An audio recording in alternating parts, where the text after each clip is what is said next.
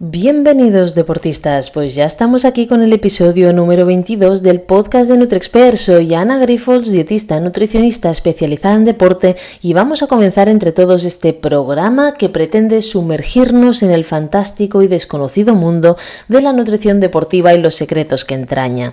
Y es que en este nuevo episodio vamos a hablar sobre cómo afrontar el equilibrio hídrico en nuestras competiciones y en nuestro día a día y de este modo evitar situaciones tan desagradables como la debilidad muscular, los calambres, la fatiga, las molestias intestinales e incluso los golpes de calor tan habituales en esta época del año. Estoy segura de que os ayudará a decidir hidrataros mejor en cada una de vuestras temporadas deportivas a partir de ahora.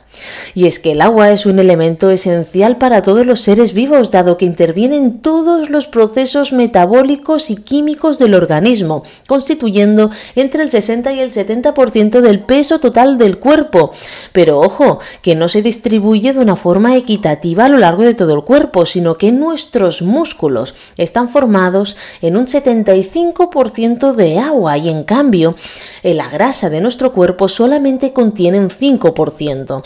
De aquí la importancia de que en el rendimiento la hidratación es básica, ya que si estamos deshidratados acabamos afectando, también a nuestro músculo, ya que al deshidratarnos, quien se deshidrata no somos nosotros solamente, sino que se deshidrata este músculo esquelético que tenemos y que es tan importante, ya que si pierde hidratación se vuelve más rígido, por lo que a lo largo de la competición o del entrenamiento se puede romper con mayor facilidad. Y no estoy hablando de lesiones o desguinces musculares, sino de pequeñas roturas que hace que luego nuestra recuperación sea más difícil recuperarnos al 100%. Fijémonos que si estamos bien hidratados ya se ha visto que precisamente tenemos una menor predisposición a las agujetas y es que estas pequeñas roturas se ocasionan muchas veces por una falta de hidratación.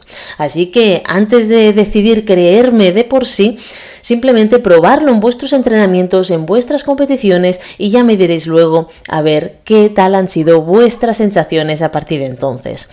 Nuestro, aprovisionamiento de agua procede tanto de la que ingerimos en forma líquida como la que ingerimos al tomar alimentos sólidos y en menor medida de la que sintetiza nuestro organismo como resultado de la oxidación de los hidratos de carbono. No obstante, existen pérdidas debido a respiración a la sudoración y a la excreción, sea por exceso o orina, sobre todo en deportistas durante la práctica deportiva, cuando se ve más esta, esta pérdida de líquido es a través de la sudoración. Cuando practicamos un ejercicio físico, la mayor parte es por sudoración, pero no solamente perdemos agua, ojo, sino que también perdemos sales minerales. Y ahí la importancia de tener que reponerlas, ya que fijémonos que hay un ión, un, mineral que es el sodio, que es el que ayuda a retener el agua en nuestro organismo. Y este mineral es el que perdemos en un 90% a través del sudor. Pero la cantidad de sudor depende de la duración, intensidad, condiciones ambientales, de temperatura, humedad, altitud y de nuestras propias características personales. Fijémonos que hay personas que sudan mucho y otras que sudan menos. Pero ojo, no nos fijemos solamente en la cantidad de líquido que perdemos, sino también en las sales minerales. Hay personas que se empieza a ver que excretan hasta 15 miligramos de sales minerales de su cuerpo y otras, en cambio, que solamente excretan 2, 3, 4 gramos. Y estamos hablando de cantidades por hora.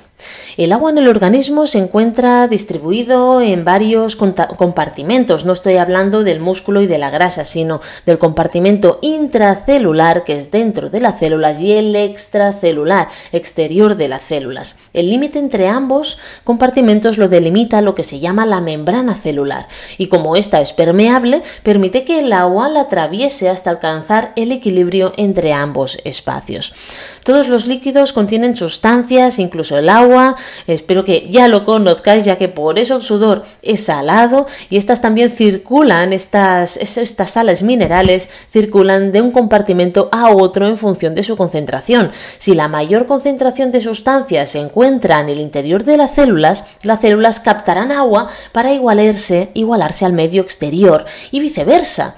Estas sustancias son las que conocemos como electrolitos, las sales minerales. Son iones, minerales como el sodio, el potasio, el magnesio, el calcio y de su concentración en la bebida se derivan unas determinadas propiedades que nos permiten clasificarlas en hipotónicas, isotónicas o hipertónicas. El sudor es un líquido hipotónico. Esto significa que su contenido en electrolitos es menor del del que tenemos en el plasma sanguíneo. Sin embargo, el principal ion excretado en la sudoración es, como os he dicho, el sodio. De aquí viene la importancia de restituirlo con un líquido isotónico o hipertónico en función del momento que contenga una adecuada cantidad de este mineral.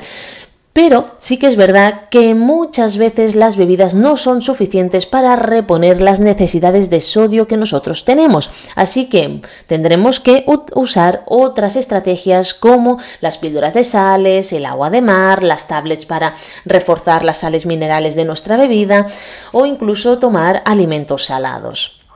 Es muy frecuente que los deportistas que realizan pruebas de larga distancia, estamos hablando a partir de 4 horas, beban la cantidad suficiente de agua, pero sin embargo no beban la cantidad suficiente de sales minerales.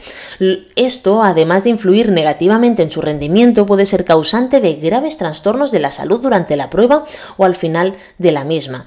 Esta circunstancia es evidenciada y consensuada por todos los organismos y comités científicos que recomiendan según sean las condiciones ambientales en que se realiza el ejercicio físico y cómo esté nutricionalmente e hídricamente la persona al inicio de la prueba, que la bebida o que por hora pueda ingerir de 460 a 1150 miligramos de sodio hora. Así que imaginémonos, la mayor parte de isotónicas que encontramos en el mercado no llegan a estas cantidades. Sí que es verdad que últimamente estoy viendo ya isotónicas que por litro contienen unos 350 miligramos de sodio, pero sin embargo, eh, claro, no, no, no estamos bebiendo un bidón entero de isotónico por litro. Esto sería lo ideal y luego complementado con algún otro alimento. Sin embargo, estas son las bebidas que mayor cantidad contienen. Algunas no llegan ni a 200 por litro, es decir, en un bidón al final estamos usando medio litro. Esto no nos sirve para nada y acabamos con deshidrataciones bastante graves.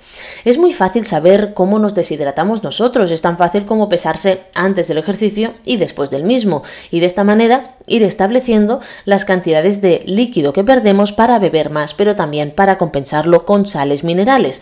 Es decir, si el mínimo de sales minerales que tenemos que procurar son 450 miligramos por hora, lo que tenemos que hacer es empezar tomando esta cantidad y si nuestro peso al inicio y al final del entreno es muy diferente, a aumentar un poco más la sal, el sodio. Si al final hasta 1150 eh, miligramos de sodio tenemos muchísimo margen. Ojo, también es verdad que 1150 son las cantidades máximas y son las cantidades que se suelen usar por hora en competiciones con mucha calor y ambientes muy calurosos y extremos como por ejemplo maratón de sables, ¿de acuerdo? Es decir, en muchas veces no tendremos que llegar a más de 600, 700 y tengo un caso que hemos tenido que llegar a 800 porque que realmente tenía muchos calambres y tenía una sudoración muy elevada. Pero podemos empezar por el mínimo e ir subiendo poco a poco en función de cómo nos vayamos encontrando y cómo evolucione nuestro pues, peso antes y después del ejercicio. Por lo tanto, cuando hablamos de tomar una bebida isotónica o hipertónica, debemos tener en cuenta de que además de contener hidrato de carbono, tiene que contener sodio, ¿de acuerdo? Aunque no se lleguen a estas cantidades ideales, pero el máximo posible y aportar otros electrolitos, otros minerales como pueden ser el potasio, el magnesio, el calcio. A esta bebida puede ser adecuado, pero sí que es verdad que mm, sobre todo en carreras de larga distancia, en carreras de menos de 4 horas, solamente con el sodio sería suficiente. Más que nada porque el sodio es el principal ion que excretamos, los otros los excretamos en muchísima menos cantidad. Un desequilibrio por una falta de estos elementos minerales puede ocasionar una deshidratación cuyos síntomas más frecuentes son cansancio, calambres, orina escasa o oscura, vómito, sed intensa, taquicardia, debilidad y esta cara que vemos en algunos deportistas donde los globos oculares, los ojos están completamente hundidos y están pálidos. Entonces realmente a nivel visual vemos muchísimas de estas circunstancias y también las sentimos en nuestro cuerpo. En deportes de resistencia y ultrarresistencia, sobre todo en ultrarresistencia, la deshidratación produce un deterioro importante en los procesos de termorregulación, esta capacidad que tiene nuestro cuerpo para mantener su propia temperatura. También tiene una disminución de flujo sanguíneo renal, una disminución del volumen de líquido de filtrado por el riñón, por lo que estaremos afectando los riñones si nosotros llegamos a una deshidratación, agotamiento del glucógeno hepático y todo ello produce una disminución de la resistencia aeróbica y por tanto afecta directamente al rendimiento deportivo en sobre todo pruebas de larga distancia. Podemos observar en algunos estudios donde realmente la deshidratación a solamente dos horas del inicio del entrenamiento puede aumentar la temperatura corporal hasta un grado y medio, también aumenta la frecuencia cardíaca y además, eh, bueno, la frecuencia cardíaca se aumenta hasta 11 pulsaciones, así que imaginaros cómo puede afectar una buena o una mala hidratación a nuestra situación física. Fijémonos que cuando nosotros nos deshidratamos, ¿no? Muchas veces eh, decimos, bueno, pues yo ya empezaré a hidratarme a partir de la hora y media, ¿no? O cuando tenga sed o cuando lo necesite. Normalmente cuando empezamos a sentir en nuestro cuerpo estas sensaciones de fatiga, de cansancio, de calambres, de molestias intestinales, es porque ya es demasiado tarde. Ya nos hemos deshidratados. Y, y entonces mi pregunta es, ¿por qué tenemos que llegar ahí, ¿no? No es más fácil empezar desde el principio.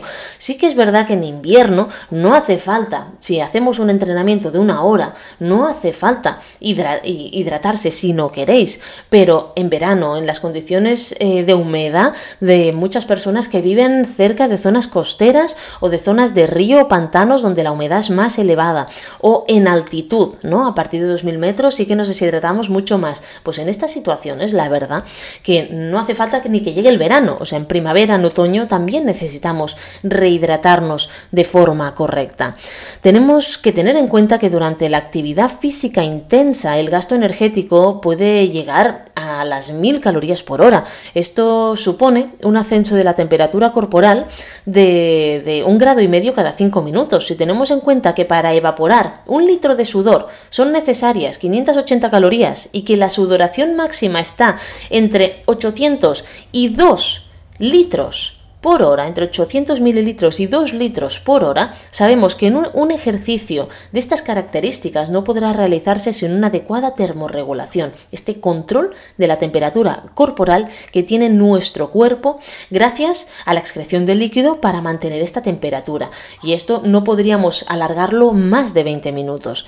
Lo más importante a considerar cuando se realiza un ejercicio físico en un ambiente caluroso es la humedad del ambiente, la presencia de viento, la altitud, si al calor se le une una alta humedad y falta de viento, la condición es extrema, ya que aunque se produzca sudor, este no se puede evaporar, perdiendo así su función de enfriamiento de la piel. Ojo, que esto Quiere decir que muchísimas personas, muchísimos deportistas que viven en zonas costeras pueden pasarlo realmente mal. mal. En deportes extremos hay quien utiliza una técnica de hiperhidratación con glicerol. El glicerol hasta hace poco era considerado una sustancia em, dopante, pero actualmente sí que se está utilizando en, élite, sobre todo en, en, deportes olímpicos. Sin embargo, bueno, el glicerol lo que hace es hiperhidratarnos antes de empezar la competición. Pero claro, esto nos puede ir bien para competiciones cortas. Si a ti te espera una competición de una hora, pues no falta porque la hiperhidratación que vas a conseguir no es tan grande como para, mm, bueno, para aguantar una hora o más de una hora de competición. Esto se hace en competiciones cortas, intensas y que además se, sean en condiciones de calor y de esta manera pues favorecer que el deportista empiece hidratado y no ya previamente deshidratado como es el caso muchas veces. Cuando nos proponemos realizar una prueba de resistencia de más de cuatro horas, es muy importante recordar los conceptos expuestos para conocer los riesgos de una deshidratación por unas pautas hídricas incorrectas. Fijémonos que una deshidratación solamente de un 2%, que esto significa en una persona de 60 kilos perder un kilo 200 o en una de 70 kilos perder un kilo 400, esto lo hemos perdido todo, todos en, una, en un entrenamiento, pues esto ya afecta en un 20% a nuestro rendimiento deportivo que decae. Pero es que cada 1% más será un 10% más que perderemos. Es decir, si tú te deshidratas un 3%, que en una persona de 60 kilos sería perder un kilo 800 de líquido en el entrenamiento, esto ya es un 30% menos de rendimiento que tiene. Para una persona de 70 kilos sería 2 kilos 100. Así que imaginaros, no estamos hablando de cosas em, muy disparatadas, sino de pesos que todos en algún momento hemos perdido estas cantidades. Pero además, un 3% de deshidratación ya significa que puede aumentar muchísimo el riesgo de sufrir calambres. Es cuando se empiezan a ver en personas ya que son propensas a calambres. Así que ostras, no solamente es todo lo que hemos hablado, sino que también afecta al rendimiento, afectan a la, aparición de calambres y además ocurre una circunstancia muy, bueno, muy importante y es el que la sangre está formada por líquido, por agua. Si tú te deshidratas, la sangre se espesa, por lo que no podrá cumplir bien su función. ¿Cuál es esta función? El transporte de oxígeno a todas las células musculares o no de nuestro cuerpo y también el transporte de nutrientes. Así que ya estamos afectando también, por otro lado, a nuestro rendimiento deportivo. Pero además, nosotros también, el sistema digestivo necesita de líquido, necesita de, líquido para digerir, para absorber correctamente todos los nutrientes y digerirlos, que pasen al tracto digestivo lo mejor posible. Si tú te deshidratas, esto tampoco sucede y muchas veces lo que ocurre es que se nos hace un, un nudo en el estómago y por ahí no pasa nada porque no estamos bien hidratados y entonces el sistema digestivo no puede hacer bien su función. Así que, ostras, estamos viendo realmente de que una sola situación, que es la deshidratación, aumenta la frecuencia cardíaca, impide la correcta respiración de nuestras células, impide la correcta absorción y digestión de los nutrientes, mm, reduce directamente la capacidad de trabajo muscular, pero también puede aumentar el riesgo de lesión y además perjudicar el sistema digestivo. De hecho, las personas que se deshidratan eh, son las que normalmente tienen un mayor riesgo de sufrir patología gastrointestinal digestiva. ¿Vale? Así que, para, para, en primer lugar, hay que llegar a la competición bien hidratados. Por lo tanto, la ingesta líquida los días previos y el mismo día de la competición será esencial. Para llegar con un nivel adecuado de hidratación, eh, em, deberemos beber agua libremente y en abundancia los tres días anteriores a la prueba. En el caso habitual de que no se realice un entrenamiento intenso durante estos tres días. Como medida fácil y sencilla para saber si estamos bien hidratados antes de empezar la prueba es controlando el color de la orina. Si es transparente, señal de una buena hidratación. Si por el contrario es un poquito amarilla, nos indicará que no estamos lo suficientemente hidratados. Muchas veces me preguntáis si es interesante los días previos añadir sales o beber isotónico. Y os voy a decir que no. ¿Para qué queremos añadir isotónico si no estamos entrenando fuerte? Es decir, el isotónico al final no dejan de ser azúcares, ¿vale? Es agua, pero también es azúcar. Entonces, si tú no consumes este azúcar, se almacenará como grasa. Así que realmente no te interesa beber isotónico los días previos, a no ser que hagas un entrenamiento intenso. Lo mismo se aplica para el mismo día de la competición. Yo prefiero usar otro tipo de alimentos, carbohidratos de larga eh, duración, eh, algunas grasas saludables, para que de esta manera pues tengamos energía sostenida, pero no un pico de energía que luego va a bajar y no nos va a servir de nada porque bajará mucho antes de que tú empieces la competición, por lo tanto todo esto que no has podido consumir, esta glucosa no consumida, sí, alguna se almacena en forma de glucógeno en tu cuerpo, pero el excedente se va en forma de grasa. El día de la competición podemos beber agua en abundancia hasta dos horas previas al evento. A partir de ahí intentamos, intentaremos que hasta el momento de la competición no superemos los, eh, el medio litro de bebida. Esto se hace para evitar pues, que tengamos una carga demasiado grande de líquido, que podamos llegar a la competición habiendo excretado el excedente y de esta manera pues al final que no nos perjudique y tengamos que ir a orinar eh, a los momentos iniciales de la competición. ¿Vale? Entonces, a partir de la competición es cuando eh, podemos sustituir el agua por una bebida isotónica, teniendo en cuenta las necesidades y tolerancias de cada uno de vosotros. Pero ojo, esto al final es una forma general. Hay situaciones en las que pueden pasar mil cosas y entonces haríamos una pauta diferente o añadiríamos sales en condiciones de mucho calor, de deshidrataciones graves, de personas que sean muy propensas a calambres, ¿vale? Pero mm, a fin de cuentas la mayor parte de vosotros las pautas que necesitará son estas.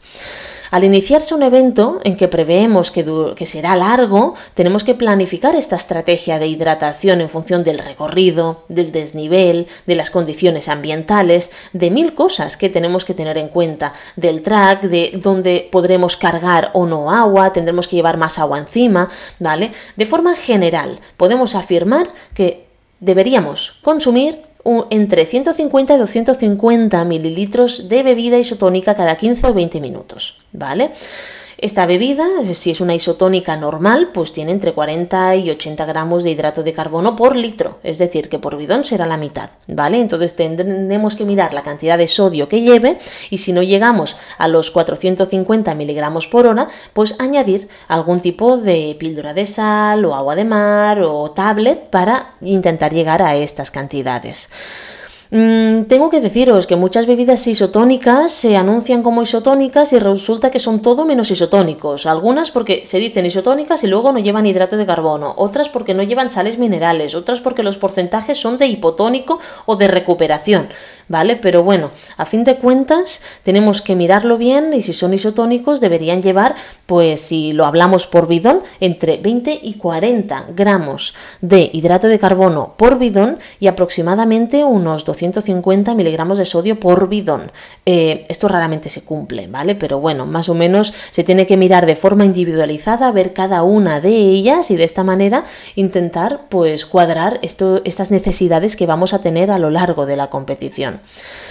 Eh, a partir de, entonces también es verdad que cuando la carrera es muy larga podemos optar a incorporar otros minerales como el potasio, magnesio, calcio, que hoy día ya casi muchas isotónicas ya llevan pues algunos de estos minerales en menor proporción que el sodio y está muy bien, ¿vale? O también aminoácidos como leucina, valina y solocina, sobre todo en un aporte regular o periódico cada cuatro horas de competición, estamos hablando de competiciones de muy larga duración, si no, no es necesario, ya con lo que hemos comido antes o los días previos y lo que vamos a comer después para recuperarnos sería suficiente, no haría falta incorporar aminoácidos en carreras de hasta 4, 5, incluso 6 horas, pero sí que sería interesante incorporar, por ejemplo, vitaminas como las antioxidantes, la C, la E o la A.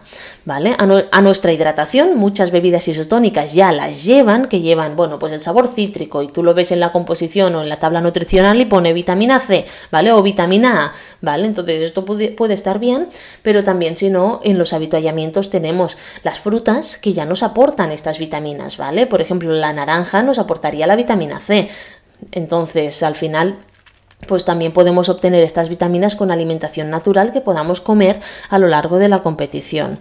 Así, hemos de seguir hasta el final de la prueba. Si existen trastornos gastrointestinales, pues sí que es verdad que tenemos que adaptar la prueba al deportista en cuestión y reducir la cantidad de líquido o de hidrato de carbono de la bebida, siempre mirando que al igual tenemos que sustituir el isotónico por agua, que al igual a la persona pues le sienta mejor, ¿vale? O añadir algún caldito o más alimentos salados para no saturar al estómago. Al final luego tenemos que individualizar absolutamente todas las pautas. Fijémonos que yo estoy hablando ahora solo de pautas hídricas, pero sí que tenemos que añadir pues esta comida sólida, ¿no? A base de alimentos energéticos que ya hemos hablado en otros podcasts que tenéis eh, guardados aquí.